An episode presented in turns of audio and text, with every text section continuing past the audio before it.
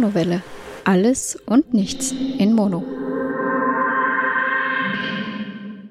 Hallo und herzlich willkommen zu einer weiteren Ausgabe der Monowelle. Ich erzähle euch heute wieder ein bisschen aus meinen letzten zwei Wochen, werde aber auch noch ein bisschen auf die Dinge aus meinem letzten Urlaub zurückgehen und auch wieder so ein paar Dinge erklären, die, die durchaus fragwürdig waren offenbar in letzter Zeit und die auf einigen Nachfragen in Social Media, zu einigen Nachfragen in Social Media geführt haben. Dementsprechend, tja, beginnen wir mal mit dem ersten und zwar, ich habe mir im Sommer noch ein weiteres Apple-Gerät zugelegt und da allerdings kein neues Apple-Gerät. Ähm, äh, es, es, es, es, trug sich zu, dass ich mich in letzter Zeit auch sehr stark für den Mac Pro interessiert habe. Jetzt ist es so, dass Apple aktuell ein Mac Pro Design anbietet, nämlich die äh, liebevoll äh, Champagnerkühle genannte Variante, häufig auch Trashcan, also Mülleimer genannte Variante, die mir vom Hardware-Design her nicht zusagt, weil die Aufrüstbarkeit so nicht ganz gegeben ist und Apple da einfach auf ein Grafikkartenkonzept gesetzt hat, das sich letztlich nicht als richtig erwiesen hat. Jetzt gibt es schon die sehr, sehr, sehr alten, liebgenannten Käsereiben, sehr große, alte Macs eben mittlerweile, die man aber sehr, sehr, sehr gut aufrüsten kann. Und ich habe mich ein bisschen mit diesen Themen beschäftigt und habe dann sehr kurzerhand beschlossen, mir so ein Teil zuzulegen, einen alten Mac Pro Käsereibe eben quasi. Der ist mittlerweile quasi acht, neun Jahre alt. Jetzt möge man meinen, eine acht, neun Jahre alte Mac-Kiste äh, funktioniert ja gar nicht mehr und dem ist aber eben nicht so. In dem Gerät selbst schlagen zwei Vierkernrechner, also es ist quasi ein Achtkern-CPU, die ich da drinnen habe. Arbeitsspeicher und alles andere, was da drinnen war, ist komplett zu vernachlässigen. Aber es lässt sich sehr, sehr günstig aufrüsten. Mittlerweile Mittlerweile habe ich auch in dem Gerät 32 GB RAM drinnen. Der hat äh, also Platz für 8 RAM-Riegel. Heißt, ich habe einfach äh, 8 4 GB Riegel gekauft und hatte plötzlich 32 GB RAM drinnen. Kostenpunkt für diese 32 GB RAM sind sage und schreibe 50 Euro gewesen. Grafikkartentechnisch alles ein bisschen schwer, wobei man kann einfach aktuelle Modelle kaufen. So habe ich jetzt seit kurzem da eine RX 580 drinnen, die alleine schon irgendwie 8 GB Grafikspeicher mit sich bringt eine sehr moderne Karte von Nvidia, die wirklich viel Leistung bringt, die ich im Zweifel später auch mal in einer externen Grafikbox benutzen kann und mir dort auch tatsächlich sehr, sehr, sehr viel Freude bereitet in meinem Mac Pro und dann sicherlich auch in Zukunft mal irgendwann in einer eGPU, wenn ich das denn möchte. So ist da drinnen generell viel Platz, man kann vier Festplatten einbauen. Ich habe da auch so ein bisschen alte 2,5 Zoll Festplatten reingeschraubt, ich habe da auch SSDs hineingeschraubt, ich habe mir auch einen Adapter gekauft von den äh, Schnittstellen, die es da drinnen gibt, auf eine schnelle SATA 3 Schnittstelle, um eine schnelle SSD einzubauen. Ich habe auch noch USB 3 eingebaut. Äh, ja, Kostenpunkt am Ende. Der, der Mac Pro selber hat irgendwie 150 Euro gekostet, 50 Euro für die RAM. Die Festplatten lag teilweise irgendwie herum, aber unterm Strich habe ich mir für irgendwie 300 Euro neue Investitionspreis eine wirklich sehr, sehr, sehr gute Mac-Maschine eingerichtet, die jetzt hier plötzlich unter dem Tisch steht, über jede Menge Leistung verfügt und zum Beispiel jetzt auch diesen Podcast aufzeichnet. Heißt, ja, auch ein 10 Jahre alter Mac kann tatsächlich noch sehr viel Leistung bringen. Man kann da selbst noch sehr viel Hand anlegen und auch wenn man ungeschickt ist, so wie ich, die Bauteile waren vor 10 Jahren so groß, dass man die locker austauschen kann und oh Wunder, oh Wunder, so ein altes Gerät einer sehr neuen Nutzung zugefügt ein Verkäufer, der sehr froh war, dass er dafür noch 150 Euro bekommen hat. Ein Käufer, der sehr froh war, dass er nur 150 Euro dafür bezahlen musste. Ja, allen geholfen, allen gedient und für sehr wenig Geld einen eigentlich sehr leistungsstarken Mac gebaut. Zugegeben, mein MacBook Pro wiegt irgendwie 1,8 Kilo und bringt wesentlich mehr Leistung auf den Tisch als dieses äh, 15, 16 Kilo Gerät. Aber tja, auf der anderen Seite, ich habe selten so viel Kilo, also das, das, das Verhältnis zwischen Kilo zu Euro bei Mac war noch nie so gut wie bei dieser Kiste und ich bin tatsächlich sehr zufrieden damit und mir hat auch das Basteln sehr Spaß gemacht und ja, kann ich überraschenderweise empfehlen. Ich wurde sehr häufig in Social Media angesprochen, was ich denn mit dieser alten Kiste mag. Also anstellen mag, äh, tja, eben das, äh, doch jetzt so ein bisschen der, der, der Standrechner der tatsächlich immer einen sehr guten Dienst verrichtet und sehr stabil ist. Softwaretechnisch läuft dann mittlerweile sogar macOS Mojave drauf, dank der neuen Grafikkarte kein Problem. Mit ein bisschen Gepatche ist auch Sierra von Hause schon kein Problem gewesen, ohne dass ich neue Hardware dafür gebraucht hätte. Ja, sehr, sehr schöne, sehr angenehme Sache quasi. Tja, da wir schon bei, bei Apple-Themen waren, äh, ganz kurz, Apple Keynote war ja ähm, ja, vorstellungstechnisch das, was zu erwarten war. Ich möchte an dieser Stelle hier auf das Thema gar nicht großartig eingehen. Ich habe natürlich auf Apfeltalk wieder groß dazu berichtet. Wir hatten auch wieder eine Live-Sendung. Ich habe wieder den Live-Ticker veranstaltet. Ich rede im Apfeltalk Podcast sehr stark über dieses Thema, auch alleine, da mich hier aktuell leider auf Urlaub ist, also halt Urlaub ist, anderswertig eingespannt ist einfach und quasi Podcast-Urlaub hat. Dementsprechend, ja, wenn es interessiert, dort reinhören. Ich habe es in der letzten Folge gar nicht angekündigt, dass wir über das äh, dort wieder groß e-, Event machen werden quasi. Weil ja, warum auch? Ich habe nur kurz dazu getwittert und äh, habt, wenn ihr das wolltet, dort sicher mitverfolgt. Und wenn nicht, könnt ihr euch jetzt auch die, die Nachberichterstattung quasi anschauen. Natürlich wird es bei mir auch wieder ein neues iPhone geben. Es gehört dann so ein bisschen auch zur Tätigkeit bei Apple Talk dazu. Äh, dazu dann, wenn es da ist, vielleicht auch den ein oder anderen kurzen Nutzungsbericht. Mein äh, iPhone X geht weiter an meine bessere Hälfte. Das ist jedes Jahr so. Und ich habe mir eben das äh, neue große iPhone zugelegt oder werde es mir bestellen oder habe es mir bestellt quasi und freue mich darauf, wenn es dann endlich kommt und wenn es dann da ist, wird es dann auch die, die eine oder andere kurze Aussage in diesem Podcast hier geben, ohne den technischen Teil in diesem Podcast überstrapazieren zu wollen. So, ein anderes Thema, ich habe immer wieder schon Social Media erwähnt und äh, ja, Social Media war natürlich jetzt im Sommer ein, ein, ein sehr heißes Thema. Und ähm, ja, so ein bisschen zur Vorgeschichte.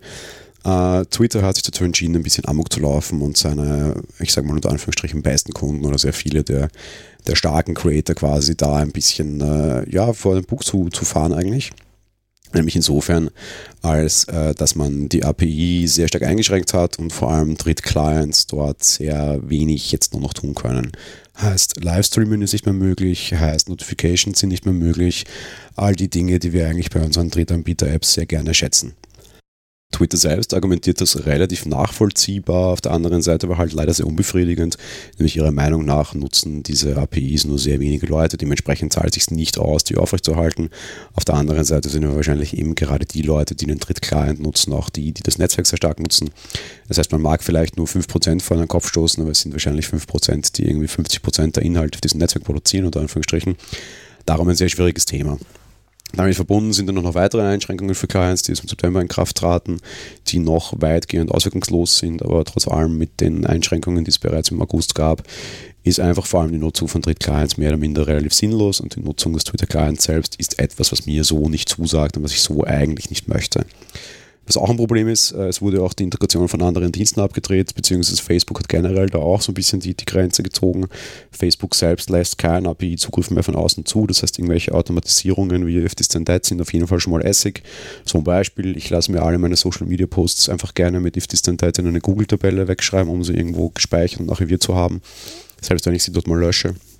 Ähm, ja, geht nicht mehr. Auf der anderen Seite eben diese ganze Cross-Dingsbums-Geschichte, äh, ähm, funktioniert da jetzt eben auch nicht mehr und gerade im Twitter, die das auch nicht mehr wollen. Das heißt, ich kann zum Beispiel auch mein Facebook nicht mehr von Twitter aus befüllen, was ich persönlich sehr schade finde, weil ich das dann sehr gerne genutzt habe. Gibt es Alternativen? Naja, ist so eine Sache. Ich bin auch im August äh, dann wieder auf Mastodon zurückgegangen. Ich habe mir da bereits letztes Jahr mal einfach einen Account angelegt, wie das Thema online ging und bin auch jetzt dort wieder sehr stark aktiv. Ich ja, beginne mal dabei, was Mastodon ist. Mastodon ist äh, ein, ein föderalisiertes Social Network, bedeutet, es gibt nicht einen großen Betreiber, der den Server für alle betreibt, sondern es gibt eine Server-Software, die sich verschiedene Instanzen, wie sich das dann nennt, aufsetzen können.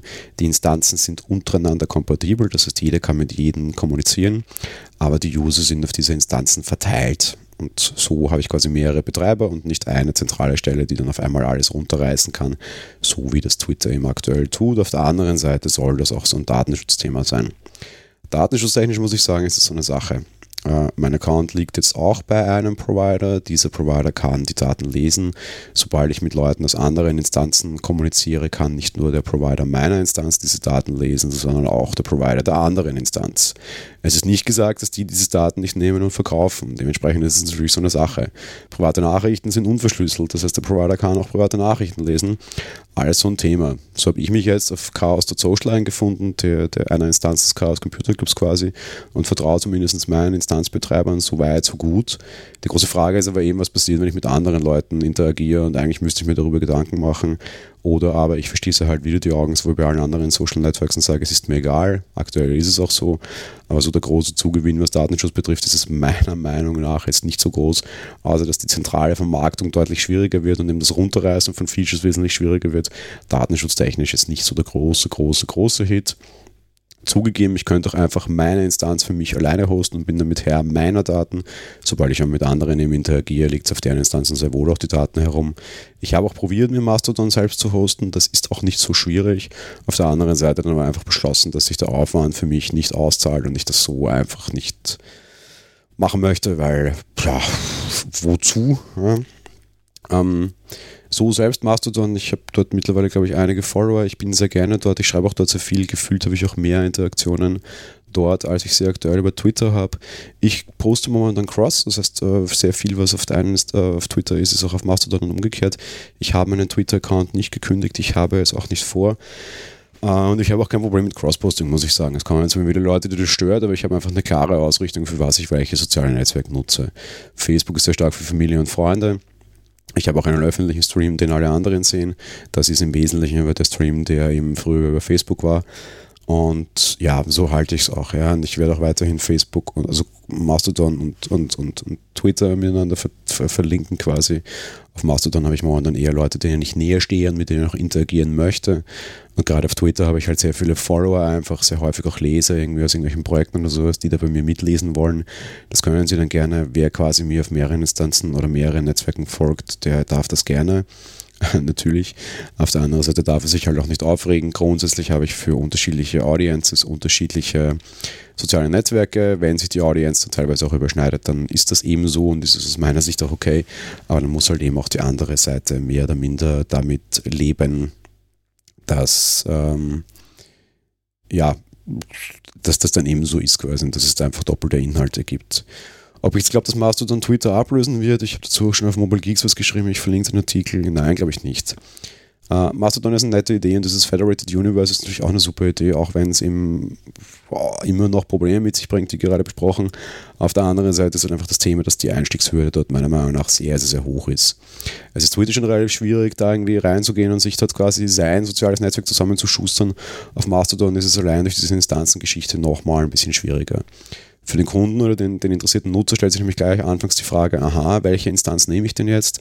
Da gibt es sehr viele, sehr viele sind dann aber geschlossen, lassen keine, keine, keine, keine Anmeldung zu und es ist alles irgendwie nicht so easy und äh, ja, hm, dann bin ich auf dieser Instanz, dann muss ich irgendwie über Instanzgrenzen hinweg versuchen, andere Leute zu finden. Es gibt zwar unheimlich viele Tools, die das Finden deines, deines Netzwerks quasi erleichtern wollen, aber es ist alles ein bisschen schwierig. Wenn ich mir die richtige Instanz ausgesucht habe, kann ich natürlich auch einfach der ganzen Instanz quasi folgen und dort auf dem Server lesen und kriege vielleicht auch Leute, die tendenziell zu meiner Bubble gehören. Aber trotz allem, ich finde den Einstieg noch ein bisschen schwieriger als in Twitter und ich finde ihn schon bei Twitter zu schwierig. Oma Erna und äh, Opa Horst kriegst du da einfach nicht, nicht, nicht so schnell draufgezogen. Noch dazu, ja, je nach Bubble, in der man selbst ist, ist halt immer die große Frage, wie viele Leute da sind überhaupt und ob da alle sind. Viele Leute sind auch auf Twitter um irgendwelchen Publikationen zu folgen oder Stars und Sternchen. Die sind schon mal auch gar nicht auf Mastodon. Also ja, ich glaube nicht, dass es zu einem Ersatz reichen wird. Ich glaube auch, dass Twitter nie so großartig mega überdrüber erfolgreich werden wird wie Facebook. Einfach weil die, die Anlage quasi schon zu schwierig ist oder das einfach alles schon ein bisschen zu nerdy ist. Mastodon ist nochmal eine Spur nerdiger mit Vorteilen, die ich sehr genieße und ich sehr gerne dort bin, aber ich glaube, die, die, den großen Twitter-Ersatz wird es einfach nicht spielen. Und für die meisten Leute braucht es ihn wahrscheinlich auch nicht, weil die auch nicht mal den Drittclients hinterher weinen. Von daher ja, am Ende wird es sicher ein Sturm im Wasserglas bleiben. Ich hätte damit trotzdem kein Problem. Ich habe etwas entdeckt, was mir sehr Spaß macht und mit dem ich sehr zufrieden bin. Aber ich sehe es nicht als, als äh, den, den, großen Revolutions- und Heilsbringer, muss ich sagen. Und ja, von daher nette Geschichte. Ich, ich bin eben, wie gesagt, sehr gerne dort. Ihr könnt mir sehr gerne folgen dort. finaril.chaos.social ist die Adresse. Aber tja, ich, es wird, ich werde mein Twitter nicht löschen aus aktueller Sicht, zumindest nicht mit dem, was jetzt aktuell angekündigt ist. Kann auch sein, dass die noch mehr Quatsch machen und ich dann einfach noch weniger Bock drauf habe. Aus aktueller Sicht bin ich mit dieser Doppelgeschichte sehr zufrieden und schätze auch Mastodon sehr. So zu, zu Urlaubsrückblicken noch quasi. Ähm, wir sind aus dem sehr kalten Amsterdam, da hat es irgendwie so um die 20 Grad gehabt, zurück ins sehr warme Österreich, da hat es irgendwie um die 36 Grad und sind dann zwei Tage später wieder aufgebrochen nach Dubrovnik. Dubrovnik ist eine sehr südliche Stadt in Kroatien die vor allem dadurch bekannt ist, dass dort äh, sehr viele Drehorte von Game of Thrones sind und auch wenige Szenen von Star Wars Episode 8 gedreht wurden. Ich selbst war schon mal vor ungefähr zehn Jahren in Dubrovnik, da gab es das alles noch nicht und ich mochte diese Stadt sehr und wollte sie auch unbedingt schon seit langer, langer Zeit der Stefanie zeigen. Jetzt war es aber leider so, dass gerade in den letzten Jahren Flüge nach Dubrovnik hier von Wien aus einfach wirklich irre teuer waren. Durch die Air Berlin-Pleite, wo wir allerdings sehr negativ darunter gelitten haben, kamen hier jetzt auch neue Fluglinien dazu. Einer davon heißt Lever. Mit Lever sind wir für 80 Euro hin und retour zu zweit nach Dubrovnik geflogen, also wirklich Wahnsinnspreis. Einziger kleiner Nachteil, Dubrovnik ist relativ klein, man braucht dort meiner Meinung nach nicht besonders viel Zeit, aber die Flüge gingen halt einfach am Montag in der Früh und am Freitag am Abend und dazwischen gab es nichts. Dementsprechend waren wir, wenn wir diese günstigen Flüge nutzen wollten, quasi darauf angewiesen, auch so lange zu bleiben dadurch, dass wir im Sommer jetzt nicht so viel Zeit hatten und ja, habe ich halt kurzfristig beschlossen, meine bessere Hälfte auf den Urlaub dorthin einzuladen und zu sagen, ach Gott, ich wollte schon immer Dubrovnik zeigen, zack, wir nutzen die zweite Urlaubswoche dazu aus, um uns diese schöne Stadt anzusehen. Das haben wir dann eben in der zweiten Woche tatsächlich auch getan. Dubrovnik selbst äh, eben das letzte Zipfel quasi dort am Meer, ähm, ein sehr beliebtes Ziel auch generell für Kreuzfahrtschiffe. Es lagen riesengroße MSC-Kreuzfahrt, äh, MSC heißen die, glaube ich, gar nicht. Ist egal, in, in den Shownotes findet ihr auf jeden Fall wieder Bilder. Riesengroße Kreuzfahrt, Dampfer dort vor Ort und äh, ja, eben Dubrovnik sehr belastet unter Anführungsstrichen durch Game of Thrones. Das war auch so ein bisschen meine, meine Angst des Ganzen, muss ich sagen. Dubrovnik war, wie ich vor zehn Jahren dort war, nicht besonders sauber, nicht besonders gut erhalten und trotz allem eben wegen der Kreuzfahrtschiffe relativ stark überlaufen. Jetzt zehn Jahre später und in Zeiten von Game of Thrones ist das Ganze alles nochmal so eine Etage höher gegangen. Die Stadt ist sehr sauber und sehr gut erhalten. Das Geld, das die Region einnimmt, wird offenbar sehr gut genutzt. Dagegen kann ich nichts sagen. Aber es ist irre überlaufen. Auf der anderen Seite wirkt es so ein bisschen so, als würde Dubrovnik seine historische Komponente quasi völlig vergessen und es gibt dort nur noch Game of Thrones. Das geht dann so weit, dass sogar an Straßenschildern irgendwie äh, Dinge angeschrieben sind, die mit der Serie zu tun haben. Und außerhalb von Dubrovnik gibt es so eine, so eine kleine äh, Burg, die als der Rote Bergfried in Game of Thrones dient. Und auf den Schildern steht der Rote Bergfried und äh, nicht der, der Name, den diese Burg im realen Leben hat, sondern der Name dessen, äh, was äh, dieser Handlungsort in der Serie ist. Und das ist auch in der ganzen Stadt so. Und ich finde das schon ein bisschen krass. Du findest überall Touren zu Game of Thrones, äh, durch die Stadt zu Fuß und rund um die, äh, diese, dieses äh, Hafenstädtchen äh, mit, dem, mit dem Boot und mit dem Kanu und weiß ich was alles. Ja, eine Stunde, zwei Stunden, vier Stunden, acht Stunden, alles dabei und du findest fast nichts, was irgendwie auf die, auf die eigentlich altertümliche Historie von, von Dubrovnik hinweist. Und das ist alles ein bisschen wenig und ein bisschen wild. Du findest überall irgendwelche King's Landing Restaurants, irgendwelche, die versuchen irgendwelche Burger nach äh, irgendwie Game of Thrones Mist zu benennen. Aus normalen Touri-Shops wurden plötzlich irgendwie offiziell licensed Game of Thrones Shops, wo irgendwie official licensed HBO T-Shirts für 50, 60 Euro das Stück vertrieben wurden. Äh, das ist relativ krass. Auch so generell preislich Dubrovnik ganz, ganz krass in, in diesen alten Städtchen wird, glaube ich, sehr wenig wirklich direkt hergestellt. Das heißt, wir waren irgendwie am ersten Abend Pizza essen, das war eindeutig so mehr oder minder Fertigpizza, Topfenteig äh, und du zahlst für die Pizza einfach 20 Euro oder du gehst irgendwo hin, es gibt relativ viele so Burgerbars und ich rede jetzt einfach vom Burger to go, nicht von dort sitzen und nicht schicki Burger, sondern einfach so Straßenverkauf, Dubrovnik ist nicht groß und du kriegst irgendwie einen Burger auf die Hand für 12 Euro. Also Dubrovnik ist einfach sehr, sehr, sehr teuer geworden. Jetzt ist Dubrovnik selbst eine, eine Stadt, die komplett unter Denkmalschutz steht, eine sehr alte Stadt. Wie gesagt, unbedingt die Bilder in den Shows anschauen, das ist wirklich sehr schön. Die eben von einer Stadtmauer umgeben ist und du kannst auch einfach diese Stadtmauer mal abwandern und zahlst auch alleine dafür einfach schon 20 Euro Eintritt, was vor zehn Jahren definitiv nicht so war. Da waren das ein paar Euro. Es ist alles einfach sehr überzogen und trotzdem einfach irrevoll und die Leute zahlen es auch und das irgendwie es ist ein bisschen zu viel. Es ist ein bisschen zu vielen Leuten, es ist ein bisschen äh, zu viel überzogen, was es das, das, das Thema Geld betrifft und es ist auf jeden Fall auch alles ein bisschen zu viel Game of Thrones, weil es ist einfach wirklich ganz, ganz, ganz krass. Jetzt wird die Serie in die letzten Züge gehen und ich bin gespannt, wie es dann weitergeht. Wahrscheinlich dürfen wir Spin-offs von Game of Thrones erwarten, in denen King's Landing auch weiterhin irgendwie ein Thema ist. Das heißt, sie werden diesen, diesen, äh, dieses Pferd schon noch eine Zeit lang reiten können, ehe es tot umfällt. Die große Frage ist halt, wie lange. Und auf der anderen Seite ist halt auch die große Frage, wie lange es dauert, bis die, die quasi Besucher dann einfach darauf pfeifen, weil es ihnen keinen Spaß mehr macht. Und das ist halt. Ich glaube nicht, dass es eine, eine, schlaue Entscheidung ist von ihnen. Es ist sicherlich sehr, sehr schlau, das Geld jetzt mitzunehmen. Sie müssen aber irgendwann noch dann den Absprung schaffen.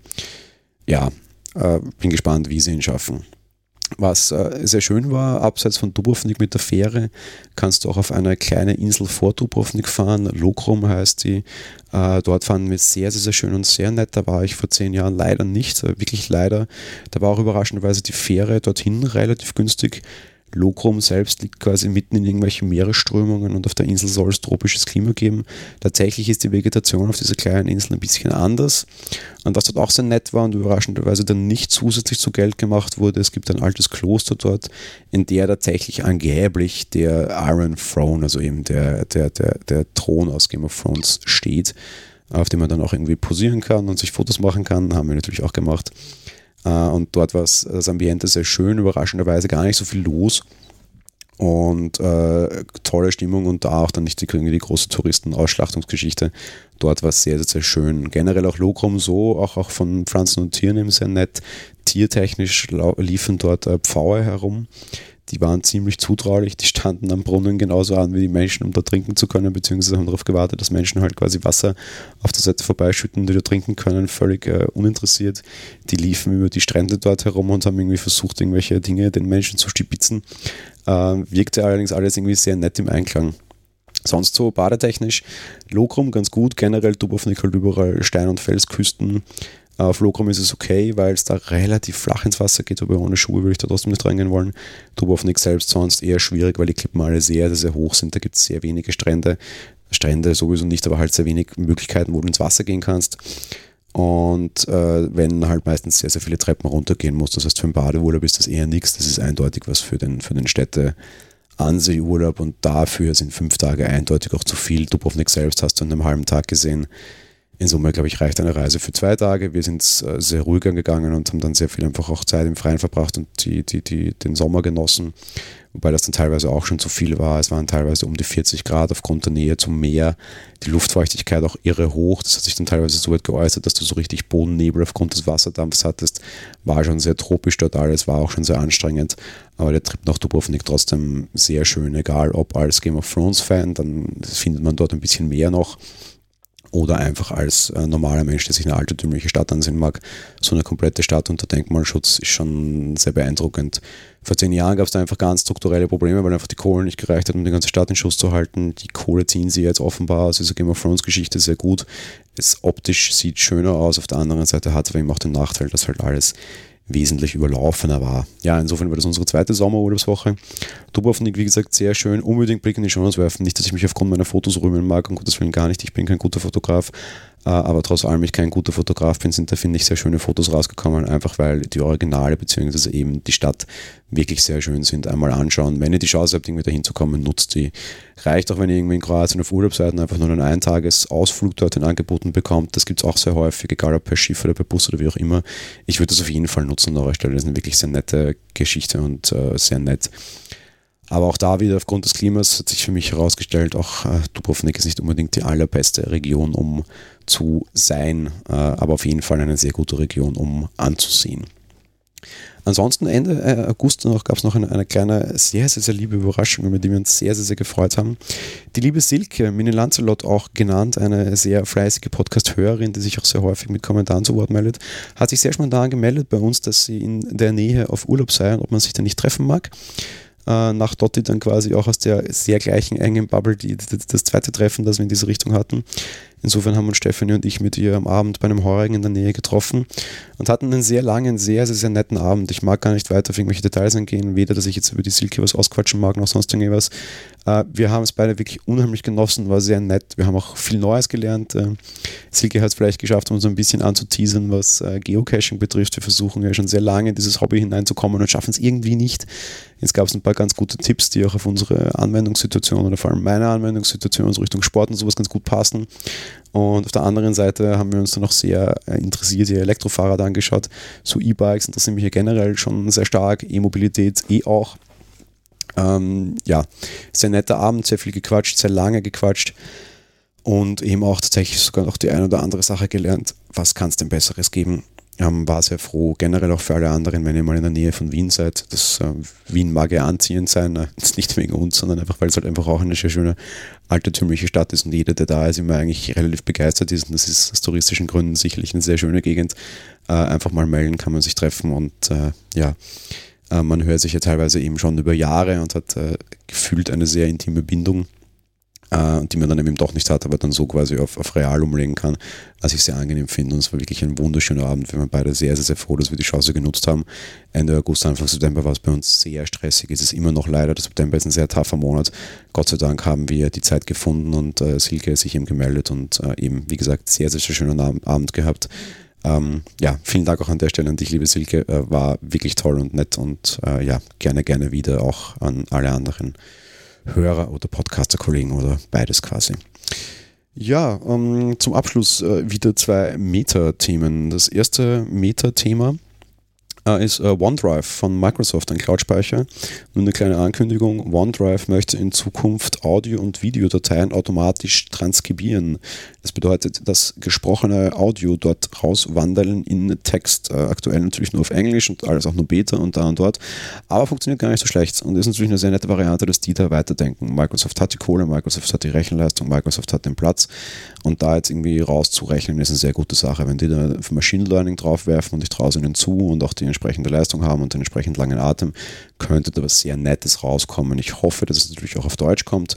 Dann könnte da auch die Podcaster-Landschaft quasi davon durchaus profitieren. Eine andere Sache und hier schon häufig ein Thema gewesen, ist Anchor. Anchor, diese Plattform, die versucht irgendwie Podcasting aus einer App herauszumachen, direkt auf iOS oder Android-Geräten oder generell auf allen Geräten halt. Sehr einfach, sehr simpel. Hat eine sehr, sehr, sehr wichtige Funktion dazu bekommen, nämlich einen Editor.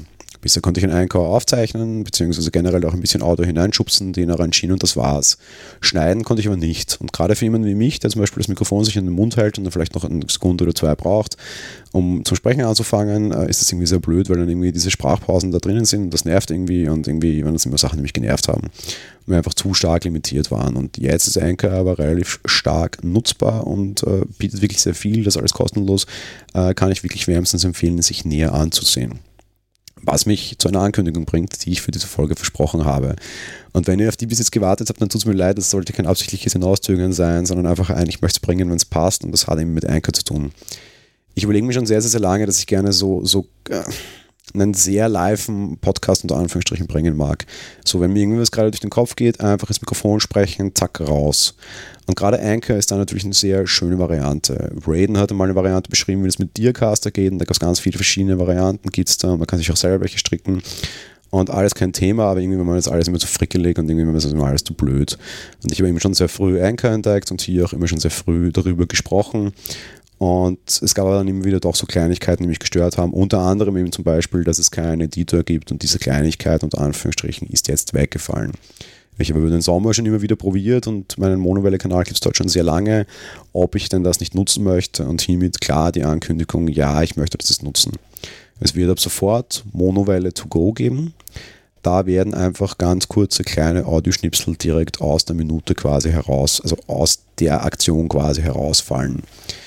Ich habe anders als sonst die Möglichkeit, mir nicht einfach nur irgendwie ein Thema aufzuschreiben und dann vielleicht eine Woche oder zwei später darüber zu sprechen, sondern gleich die Möglichkeit darüber, auch aus der Emotion heraus oder direkt aus der Situation heraus aufzunehmen. Die Aufnahmequalität wird natürlich ganz anders sein als über diesen Podcast, weil nicht groß Studio, sondern einfach nur Mikrofon an den Mund halten oder halt Hände in den Mund halten, quatschen, zack, Abmarsch. Also es ist vielleicht die Chance, ein bisschen näher dran zu sein für mich an den Themen und vielleicht auch ein bisschen näher dran zu sein an dem Podcast oder an mir, wenn ihr das denn möchtet. Wie gesagt, das Ganze heißt heißt Monowelle to go. Ich möchte euch nicht viel darüber dazu versprechen. Es ist einfach in den Shownotes verlinkt. Das ist registriert bei iTunes. Ihr könnt es überall finden. Einfach mal reinhören. Ich will jetzt nicht sagen, da kommen jeden Tag drei Audioschnipsel. Ich mag jetzt auch nicht sagen, da kommen alle drei Wochen nur ein Audioschnipsel. Keine Ahnung. Ich will es einfach mal probieren. Monowelle to go. Bitte abonnieren. Bitte auch gerne Feedback hinterlassen. Was ich mit den Schnipseln, die dann dort rausfallen, machen, weiß ich noch nicht. Kann auch sein, dass ich die, wenn es denn genug ist, auch irgendwie mal zusammenstauche und hier extra noch als Folgen veröffentliche. Wie gesagt, zusätzlich extra eher mal geplant. Äh, alles muss man schauen. Ich habe keine Ahnung. Eben, ich habe die Monowelle umstrukturiert, weil ich Zeit haben wollte für neue Projekte und für neue Spielereien. Eine davon, die ich jetzt tatsächlich in die Tat umsetzen werde, ist eben die Monowelle to go. Gerne abonnieren, gerne reinhören, gerne Feedback hinterlassen, würde mich sehr freuen. Zum Abschluss habe ich allerdings tatsächlich noch eine echte Podcast-Empfehlung und nicht nur irgendwie meine, meine neue, unter Anführungsstrichen, Ware oder mein neues Angebot, das ich irgendwie krämen möchte, sondern ein, eine tatsächlich große Empfehlung und ein Podcast, den ich sehr, sehr lange Zeit schon sehr gerne höre, der in den letzten Wochen aber ein sehr positives Update für mich erfahren hat. Ähm, die Rede ist von den Fanboys. Die Fanboys ist ein Podcast über, ich sag mal im weitesten Sinne Technik, früher sehr Mac-lastig. Die Jungs haben auch bei Bits und so angefangen und sich dann rausgelöst. Ein Podcast von den Coding Monkeys. Die Coding Monkeys machen unter anderem die App oder die, die iOS und Mac App für Carcassonne zum Beispiel, das Spiel, quasi Programmierer, die einfach im weitesten Sinne über Technik und popkulturelle Dinge wie auch Videospiele sprechen. Ähm, drei Personen sind dort normalerweise zu Stammgast. Äh, Mappa war früher eben auch schon bei, bei den äh, bei Bits und so dabei. Marcel ist äh, dazugestoßen, der hat One-Button-Trevor auf, auf Apple äh, programmiert, ist auch der Sieger des Deutschen Computerspielepreises, war bei mir im, im Geek Talk auch schon mal zu Gast oder bei Martin und mir im Geek Talk zu Gast als Interviewer. Ähm, und der, der, der, dritte im Bunde ist auch einer der Programmierer und jetzt neu dazugestoßen ist auch der Dom. Der Dom war früher ein Coding Monkey, auch bei Bits und so dabei und ist dann zu Apple gegangen als Entwickler und ist jetzt von Apple wieder zurückgekehrt aus äh, den USA zurück nach Deutschland und ist auch wieder beim Coding Monkeys Podcast dabei oder halt eben beim Fanboys Podcast heißt der Podcast der Coding Monkeys und war auch zum Beispiel bei Tim Brittloff neulich zu Gast und ich finde gerade den Dom auch wieder eine sehr große Bereicherung. Das soll keine Kritik an den anderen drei sein, um Gottes Willen. Ich höre den Podcast seit Jahren und war auch mit den dreien sehr zufrieden und immer sehr froh und mag die drei Herren sehr gerne. Jetzt ist eben auch noch eine vierte Stimme dabei, der Dom, der bringt dann nochmal ein bisschen frischen Wind hinein und darum spätestens jetzt endlich verdient hätten sie sich schon wesentlich länger eine große Empfehlung für den Fanboys Podcast hier zum Abschluss meines Podcasts. Ja, insofern, das war's mit der heutigen Folge. Ich hoffe, ihr hattet euren Spaß. Wir hören uns dann in diesem Format in zwei Wochen wieder. Ich freue mich schon darauf und ich hoffe, ihr auch. Und nicht vergessen, es müssen doch keine zwei Wochen sein. Ihr könnt auch bei Monowelle to go reinhören, wenn ihr das denn mögt. Also insofern, entweder bis in zwei Wochen oder eben vielleicht bis in ein paar Stunden auf Monowelle to go. Ich bin schon gespannt, was dieses Projekt bringt. Äh, ja, sind wir es gemeinsam. Ich hoffe, ihr seid dabei. Bis bald und ciao.